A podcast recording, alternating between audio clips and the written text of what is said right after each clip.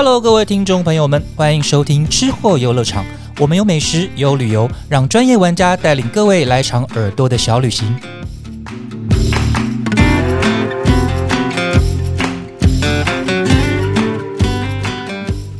Hello，欢迎来到吃货游乐场，我是邱永凯。我们今天请到了呃美食旅游组的资深记者于静。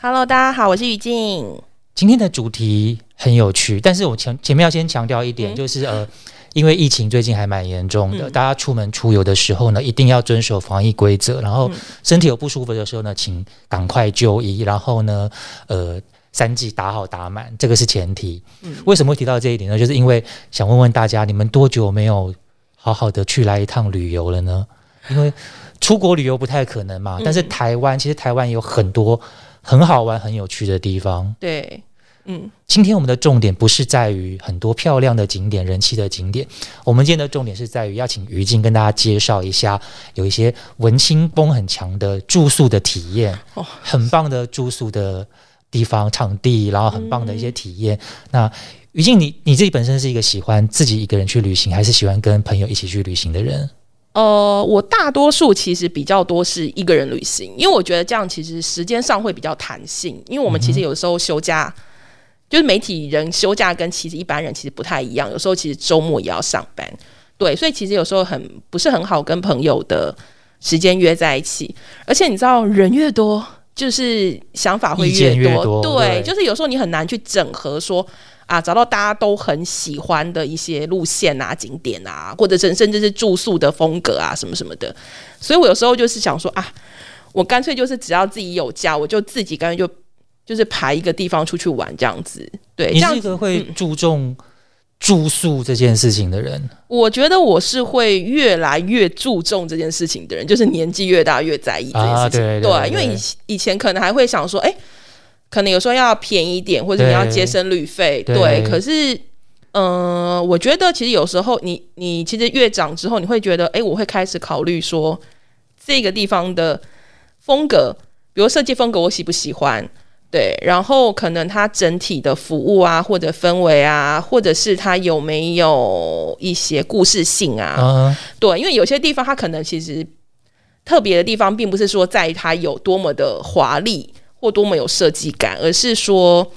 它可能这个本身它的建筑比较有年代，嗯哼，对，或者是它背后可能发生一些很有趣的故事。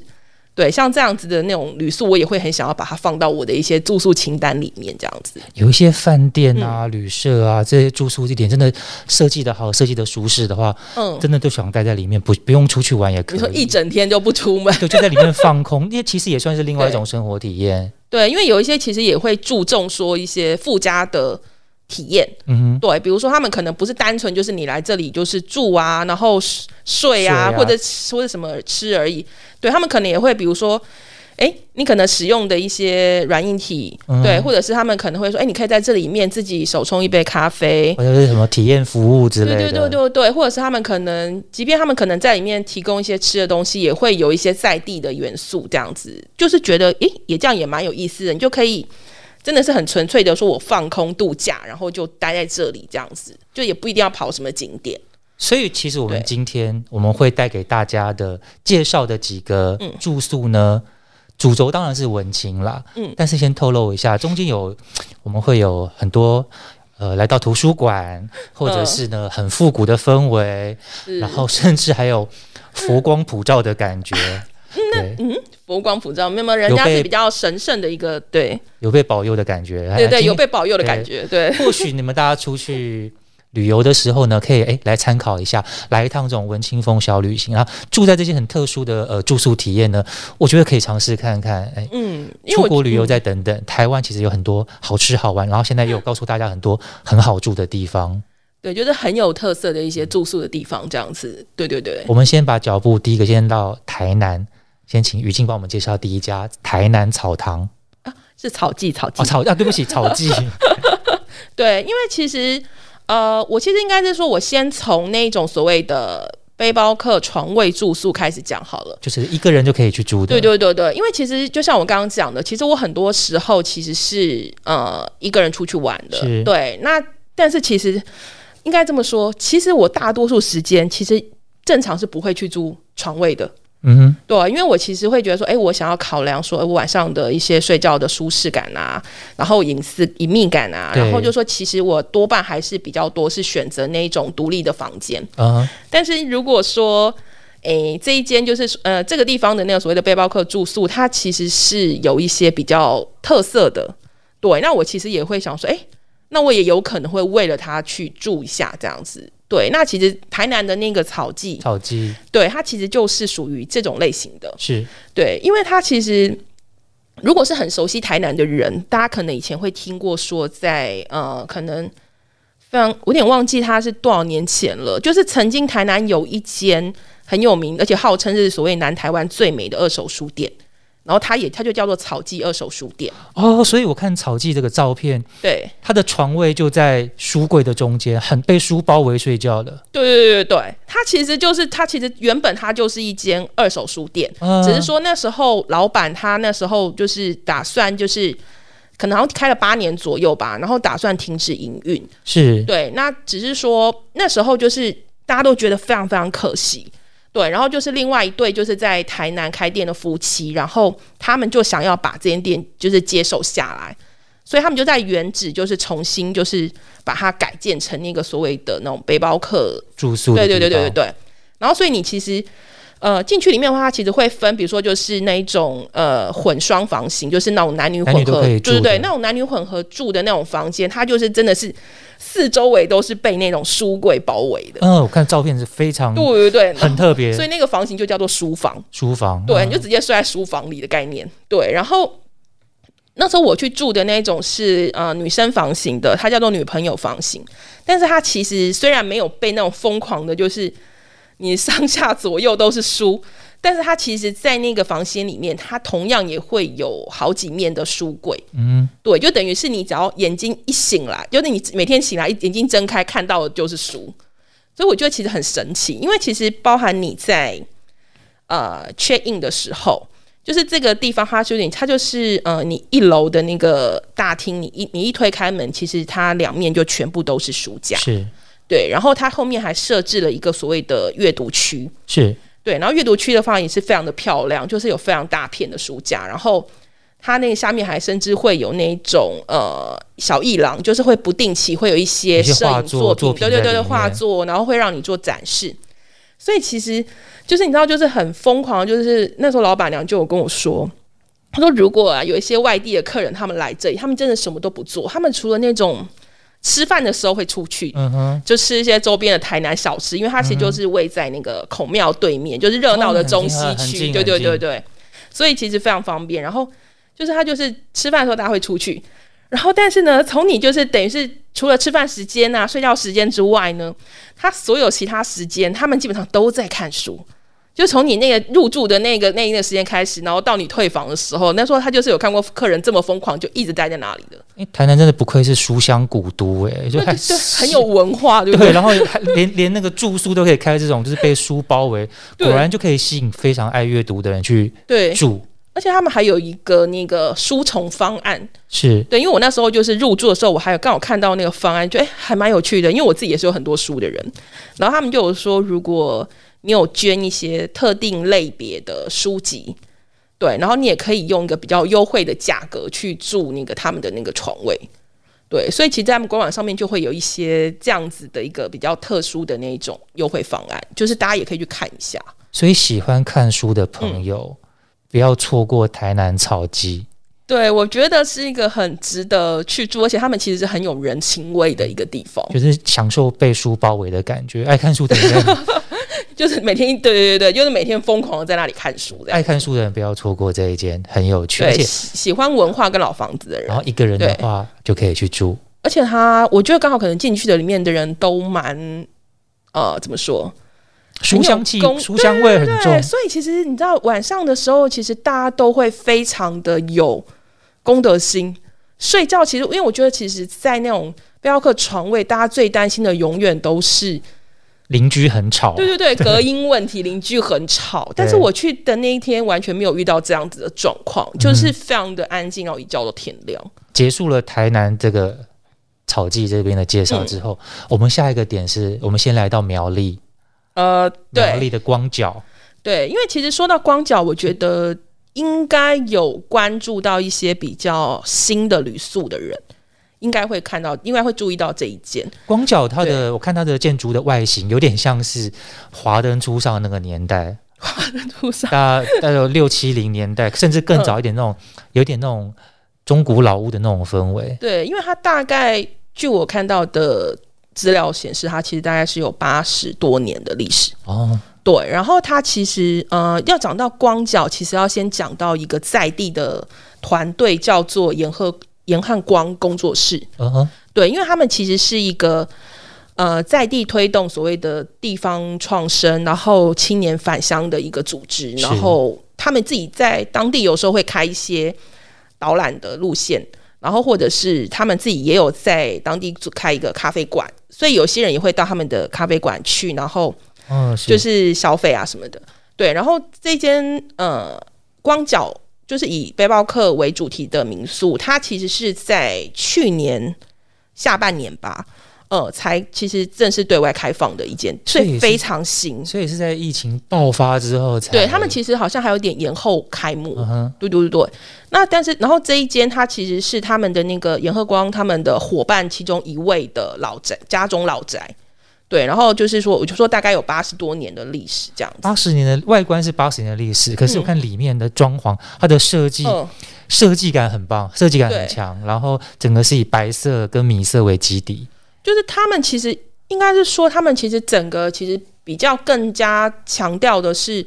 呃形状。就是他们有他们的一楼大厅，其实如果大家有看到照片或是有去过的人呢，就会发现他们其实有一点不规则感。对对对对，对，然后他们其实是因为呃，它是位在那个苗栗南庄嘛，是。对，那苗栗南庄它本身是靠山，就是位于山里面，所以它其实就是他们是那个设计团队是刻意要把它弄成像是山脉、哦山谷的形状。山。棱的线，对对对对对，就是很像那个线条起伏的感觉，所以他们其实一楼就会有，就是那个类似交易厅的那个地方，他们就是用这样子的元素。我，们是铺那个木头地板，然后有那种特嗯然后结合藤编啊嗯什么的，对。然后其实你刚刚有提到说，它其实整个是比较白的，对。我觉得应该是说，他们整体其实那个时候就是希望，因为他们叫光角，有光的角落，对对对他们其实是希望用各种方式去引进就是自然采光，嗯。所以他们整体其实并没有弄得很暗，他们其实都比较是一个清新色调一很明点，亮，对对对对对。对。然后包含他们用的那个灯具，是其实也是一个很近，我就是这几年很知名的一个品牌，叫做真真，嗯哼就是他们是专门就是用那种老玻璃，比如说你会看到那种什么海棠花图文那种老玻璃，对他们就会去跟传统工艺做成一些很漂亮的灯玻璃灯具。对他们里面其实很多的采光，就是很多的灯具都是用他们家的。对我看照片里面的一有一盏吊灯，我觉得非常的漂亮，而且它打在墙壁上，你知道，我觉得疯狂想要拍那些灯，那个打在墙上的那个影子，灯的影子很美很美。很很美。然后你刚刚提到那个交易厅那边，它的设计是铺地板的，然后有随性丢了一些蓝骨头坐垫，对对对，就是一个很是打造一个很舒适，而且而且因为一开始太美了，然后你知道的时候，我就还想说，哦，我真的可以坐在这儿，比如说吃东西或怎么样的吗？嗯。然后我就问小帮手说，那那这里是不是只能看书啊？还是我只能在这边打打笔电啊？对，然后那时候他就说没关系啊，你想要吃宵夜也是可以的。对，所以那时候我就晚上我就从旁边就抱了那个，就他们会有那种放在上面的小桌小桌凳，然后你就可以跪着，然后就是开始对，吃东西啊，打笔电都可以。然后我就在那边跟小帮手那边吃咸酥鸡，然后喝啤酒。对，就是非常有趣。对，所以我看里面本身他们也有卖是在地的啤酒吗？啊、就是他们会找一些台湾精酿的啤酒品牌，他们有引进，然后在那里贩售。嗯，对，所以其实如果旅人，因为那其实南庄是一个晚上大概八点之后就暗掉的地方吧，就那附近其实没有什么夜生活。对对对对对，所以其实有一些人就是会说，哎，那我就是买宵夜回来，然后可能跟小帮手买一瓶啤酒。然后就会在那边可能聊天啊，或吃东西，然后休息这样子。你像完全完全把电放掉，好好的休息就可以选择这对对对然后你就很舒服，你在靠在蓝骨头上面这样子。就刚聊到的台南的草草记跟苗栗的光雪这两件的话，就是以背包客为主，一个人去住宿也是可以的。对他们应该说，他们主要针对的真的就是一个人的住宿，一个那人的住宿，对，那当然说，呃，草记我知道的是，它好像有那种两人上下铺，呃，就比较像是你如果是你朋友朋友情出游，对对对对对，你就是，但他们基本上都是那一种一个一个床位的嗯形式的概念。对，那光脚的话，对他们好像也基本上也就是只有男男生房、女生房跟混双房这样子的那种床位，他们也没有所谓的独立房间。嗯哼，对，因为他们其实是老房子，他们的空间也没有到非常的大。对，所以他们其实就是主要是辟出这三种房型，然后可能大家在一起去共用可能一楼的那种，交易厅之类的，呃，还有卫浴空间。啊啊，对，就是它的主要卫浴空间都是设就设在一楼这样子。或许有一些人呢，对于呃一个人一张床，然后可能跟旁边有不认识的邻居，然后跟大家共用卫浴，嗯，可能会比较不习惯的话，那其实于静，你还有其他的不同的住宿的，可以来跟我们介绍一下。比如说云林的三学社，我看到这边我就想说，哎、这个感觉就是刚刚讲到佛光普照的感觉，就在这边发生了。嗯，就是对，其实它就是那个云林的三学社，它真的是号称全台最美香客大楼。香客大楼就是跟什么佛光山他们也有所谓的香客大楼，很多的大庙其实都有所谓的香客大楼。但是为什么你会挑选三学社来做介绍呢？呃，因为我觉得其实真的第一眼我是真的被房间吸引的，嗯。对，因为其实那时候，因为大家以前想要说香客大楼，其实真的印象中都不会觉得是可能很漂亮的独立房间，可能我觉得我不知道我的，就很简单。而且我的传统、嗯我的传统印象好像还有那种早期还有通铺还是什么的，哦，对，对你就是会觉得哎、好像就是会非常的朴实那。可能是否那个李明李明集而体出且真的就是对，而且就是可能真的是为了有些进香需求或者什么特殊需求的人才会的信众准备的。所以其实香客大楼不一定是进香的朋友才可以去住哦，我们嗯旅旅客其实也可以住香其实客大楼。近年真的有蛮多是改了的。那像我们先前也有讨论说，像那个日月潭的那个潭日月，其实对陈义文女进驻也是这个方式。那三学社这个，其实要先讲到它，就要先讲到它所在的位置。嗯，对，它其实是在那个云林北港。然后朝天呢，宫那边呃，不是朝天宫，因为其实大家讲云林北港，其实会讲到两大宫庙，一个就是朝天宫，是对，然后另一个就是我们讲的北港武德宫。啊，武德宫对，武德宫它其实是所谓的五路财神庙，然后据说它也是全台五路财神庙的开基祖庙，就是有非常多的其他的财神庙的那个都是从里面分灵出去的。对，那在这个在这个庙呢 本身，它就是武德宫呢里面还有有据说是不只是全台，甚至号称世界最大的香炉。对在武德宫里面，对，然后就是非常的漂亮。然后呢，他们这个香客大楼，呃，原本好像是大概三十多年了吧。那后来就是说，诶，想要重新呃整建，然后同时也给大家一个比较新的印象。对，所以他们大概是在二零一八年左右，就是重新做了一个很大的调整。对，那其实我觉得很有意思的是，因为其实包含他们的那个呃 check in 的那个大厅，都是有那种叫金色的底，但是它不是那种很俗气的金色，俗不俗，对对，很有设计感，很有时尚，对对对对然后所以你那时候进去想说，哇，这是一个香客大楼大厅吗？就很美。然后，而且我觉得很有意思的是，因为他们的那个门禁卡，是。对他们其实也有设计放了一卡通，哦。就是五财神版一卡通，有各种好像我记得好像非常多版的造型。所，以住了之后可以把你的门禁卡给带走，可以把那一张就是那个，因为他因为他同时会给你一张门禁卡，同时也会给你一卡通。哦哈，因为他那个好像是说方便旅客可以在那段时间，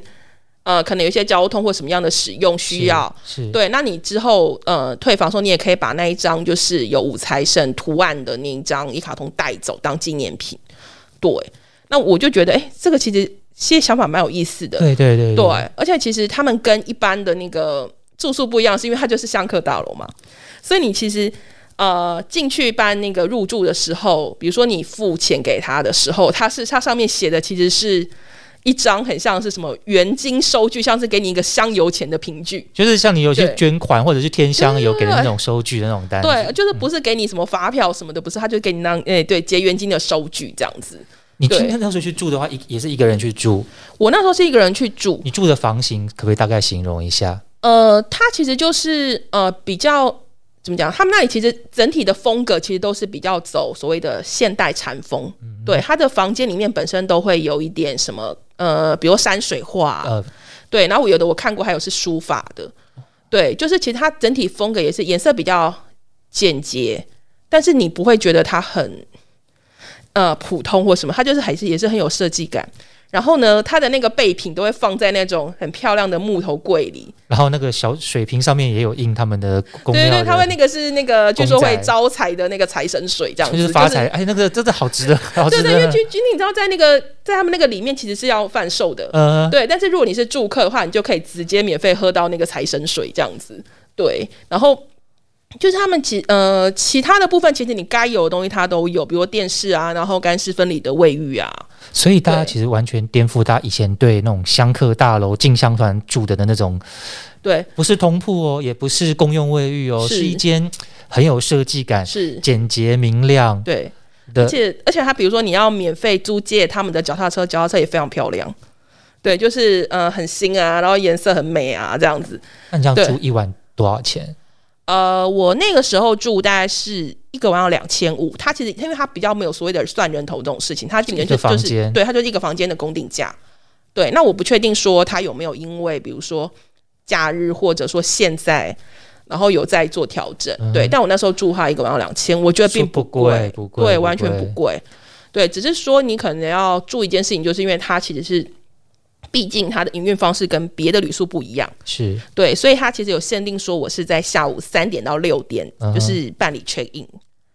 就是如果你就是超出时间的话，你可能就没有办法在那个大厅那边办，你可能就要另外去找那个妙方。对。但之类的。对，但他们基本上他们就会希望你可以尽量是那个遵守到那个时间段，还好啦，三个小时算算花时时间对对对，算放得就是就是就是，如果要去住的，他们可能要注意一些这比较特别的事项。这样那我很好奇一点嗯哦，就是住在所谓的香客大楼里面，对于比如说那会不会很吵？是吗？是抽烟啊、喝酒啊、吃荤食啊这些，有没有特别的规定说你不能怎么样，不能怎么样？有没有比较跟其嗯，他的住宿比较多一点的规定跟规范？其实那个时候我去做的时候，他们完全没有特别跟我提到这一块。对，就是他们呃，他们其实应该是说，我觉得那个算是一个比较宽容一点的住宿的大楼的的的那个香客大楼吧，因为他们其实就是那时候我去做，他们其实就提醒我说，诶，那个。确认的时间，然后脚踏车归还的时间，对，但是其他的部分，他们其实并没有特别跟我说，诶，你应该就是不只能吃素啊，或者是什么晚上不能什么，嗯、就是晚上不能太吵，这是大家自己本身就知道的一些常识。你如果要带宵夜回来吃没关系，但是里面不能有荤的。呃，他们没有，对他们都没有特别交代这一些，他们反而还跟我说，哎、你晚上如果没事，你可以去庙里面走一走，因为他们那个庙晚上也是开放。的。呃，对，所以那时候晚上我就还那个真的就进进去那个那个财神庙里面逛了一圈，就觉得哇，真的好美哦！哇，他们后面还有那个什么十层楼高的那个什么玉皇大帝的宫，那个、嗯就是就是拜他的那个玉皇殿这样子。还有全台湾最大的金炉，对，然后还有那个，而且他们那个里面还很可爱，是因为现在人家点光明灯的造型，就他们里面还有一个比较像一个元宝的那种。对对，他们里面有一个比较特殊的那个元宝造型的那个，据说是什么延寿灯，就是那种延，就是就是希望祈福延长寿命、长寿健康那个造型很特别。对对对，然后他们，且据说那个时候我还后来查了一下，发现他听说是全台好像目前造价最高的，就是好像大概是那个他那个一盏灯好像造价大概要接近七千块吧。哦，对，然后但是那时候他们说，因为不能够给信众太大的压力，所以他们其实那时候好像那个结缘金，就是如果你要点这盏灯的话，好像嗯是一千八左右。对，比就是一般的庙宇的点灯会再再高，高一些，但是比它的造价其实低蛮多的。这样不只是点灯，有机会可以去住一下，可能就是你对这辈子离财神最接近的一段真的，而且。你知道，对年轻人来说，它其实里面还有一个很可爱的地方，就是还有扭蛋机。它扭，它是会扭什么出来？就是它，因为那个它其实有好像是说财神的坐骑是虎爷将，就是黑虎将军，对对对，所以它里面有一个那个 Q 版的那个很大的那个黑虎爷造哦，型，好可爱，好可爱，好可爱。就是你可以在扭它的扭蛋。对，我就觉得，哎、那时候我就有特意认，我还真的去扭了一个，我觉得真的太可爱了诶。这个真的是很特别的一个对，就是你你不会想到说我可以在一般的庙里面扭扭蛋这件事情。庙宇的经营真的也与时俱进哦，没有不会像在以前一样这么的淳朴，这么的走保守的路线，有很多新的尝试。对，就是感觉是他可能更亲近很多的族群，然后大家不会说，哎、我可能只有拜拜的需求，或什么时候我才会来这里这样子。有机会的话可以去尝试住一住对，看，而且毕竟它也不贵嘛，对对不对？亲就是也可以试试。亲近一下财神爷这样。新疆财神爷好的好的，然后我们刚刚其实之前有看到一间旅社，它是八十年的老房子，嗯改建改建的。嗯接下来要介绍的是苗栗的新兴大旅社，嗯它也是老房子所改建的。嗯它的门面看起来就真的就是非常老旅社的样子。让我想到一部那个，让让让之前公视那个魔术师，天桥上的魔术师，啊仿佛是那个年代的门面。嗯嗯嗯嗯嗯，因为可是我说真的、哦，一般人哈、看这会有一点却步，对对？对看到这个门面，想说，哎，好像里面它会不会也是那么的旧？呃，应该说它里面的那种旧是好的意意义意思上的旧，对，因为其实好，我那时候其实会住进这个地方，其实也是很神奇的一件事，因为其实我是一个很喜欢，就是我说我喜欢有故事的旅宿，这个一看就是对它非常有故事对，对非常有故事。，对，因为它已经大概有七十年了。然后，其实呢，这个是一个算是到现在应该已经第三，现在是第二代跟第三代共同经营这样子。然后我那时候其实会去，是因为他们有一个很有趣的一个记忆，叫做折棉被花，就是那种早期的那种旅宿，就传统的老旅宿，他们其实。就是他们的，比如说女性房源啊，是。女房务人员，他们其实都会把棉被折成各种花的造型。对 后来还有进阶变折什么天鹅啊、动对对对，就是会有各种，对对对，他们就会有一些很奇妙的造型，然后对对，然后职人记忆，对对对，可是其实现在并不是所有的老旅店都还保留这样子的一个做法，是。对，可是星星大旅社他们就是属于。他们会一直保留，而且就是你知道，他们就说一家全部就假，只要是自己的家人跟所有的防务人员，全部的人都要会这项技艺。折棉被花，对，折棉被花。然后我那个时候其实是参加一个自己参加一个在地走读路线，然后我其实就是看到他们有开这个棉被花的课程，嗯，然后我就说，哎、那我想要去看一下。对，而且因为那时候去住的话，就是因为我参加那个呃走读路线，所以它其实很一个晚上很便宜。就是它其实也是那种双人房的房型，然后就是很朴实的房型，对。可是它就是一个晚上好像在一千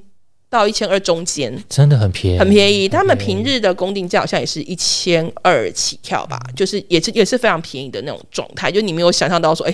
竟然还有这种价格。但房间住起来是够舒适的，呃，我觉得应该是说，如果你要求的是那种所谓的奢华、嗯有设计感，那可能是它不是那么符合你的要求。嗯，对，可是我觉得他们家有趣的地方，其实是在于老板本身，然后还有所谓的那一些呃那边的一些陈设的物件。对，因为其实呃，他们那个空间里面本身除了说墙上有贴一些早期的呃，可能这个旅社的由来啊，嗯是，，对，因为他们其实是第一代，我知道他们好像是原本其实是开杂货店的，然后就说因为早期有一些外地客，然后会来那边借宿投宿，所以他们后来才变成说开始有那个呃，变成说转型做旅店这个功能。对，然后照片，它很多白色都好复古哦，都是对，我小时候甚我甚至是我阿公阿妈那个就是年代在甚至是我不是我那个年代的，对都的东西，对。然后它是还有那个铁窗窗花，都是很很有复古感的。而且我还在里面看到说，像他们还有早期说那种什么，因为台湾的电话不是好像有经历过什么接线生时代吗？有有有，对对对，就是不是你可以直接打到人家家里面的那一种。打给接线员，跟他说打到对对对，哪一号，然后转他们里面其实就还保有像那样子的那种老电话，对，就电话机，你就觉得哦，天哪，怎么会有这种东西？就是而且它的墙壁还是那种有画花的瓷砖，然后还有挂就是那种，阿嬷家的瓷砖，还有那种真的是我阿爸家看到那种猪对猪门帘，对对对，然后还有那个天井，嗯，对，就是他们里面还有保留那个天井啊，然后像你刚刚讲那个窗花什么的，然后还有老楼梯呀、对，那其实都是他们基本上就是格局基本上都没有太大的洞，然后那个房间里面。我知道是他们后来好像有加了那个所谓的背包客床位，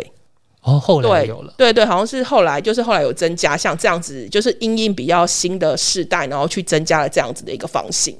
对，刚刚有旅社让我想到华灯初上，嗯这一间旅社让我想到胭脂扣，哇哦，有点那种感觉，再再久一点的那种就是很复古这样子。对，然后看到你拍的，哎，这些照片，那个棉被花是你折的吗？呃，里面有一个是我折的。对，因为那时候我有折了一个初阶版、入门版跟进阶版，然后那时候就是我我的入门版还被称赞很有天分。它就是一朵还花还是动物？教你教你的是折成花，他们其实都会比较说它是用花的造型去出发，对，就是什么兰花还是什么郁金香还是什么的。然后他们其实后来像他们第三代接手之后，他们还有去开发一些文创小物，嗯，就是把它那个棉被花缩小版，然后可能去做一些摆饰啊什么的。然后另外有一些贴纸啊，嗯哼，对，然后就是说，哎，这样旅客有兴趣的话，因为他不可能真的把一个 棉被花带走或什么的，对，所以他就只能就就是带缩小版，对对对。对，而且其实讲到这个，他们其实以前，因为他们曾经受过很多次的采访，然后我看到一个很有趣的是说，他们还曾经跟呃记者说，诶，因为有那种日本游客来那边，然后太喜欢那个棉被花了，然后。不是不是，晚上舍不得把它摊开来盖，然后就说因为不想要破坏它的造型，就希望它可以一直好好的放在那里。所以这所以这边也是吸引了很多日本的观光客，非常多，就是在疫情真的还没有所谓的呃爆发之前，对他们其实有非常多的日本观光客，还有尤其是那一些可能要来台湾环岛的，嗯嗯，对他们其实有，而且有很多是熟，后来就变成一批熟客，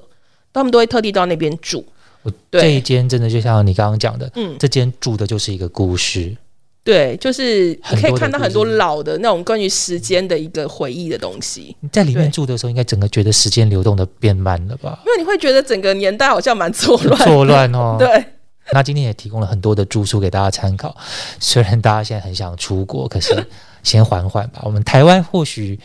可以先尝试到处去走一走。我们今天提供了这么多有趣的地方，是对，但是还是要注意一下，就是防疫这件事情还是要非常的重要。对。好，谢谢大家，谢谢于静，谢谢，好谢谢谢。谢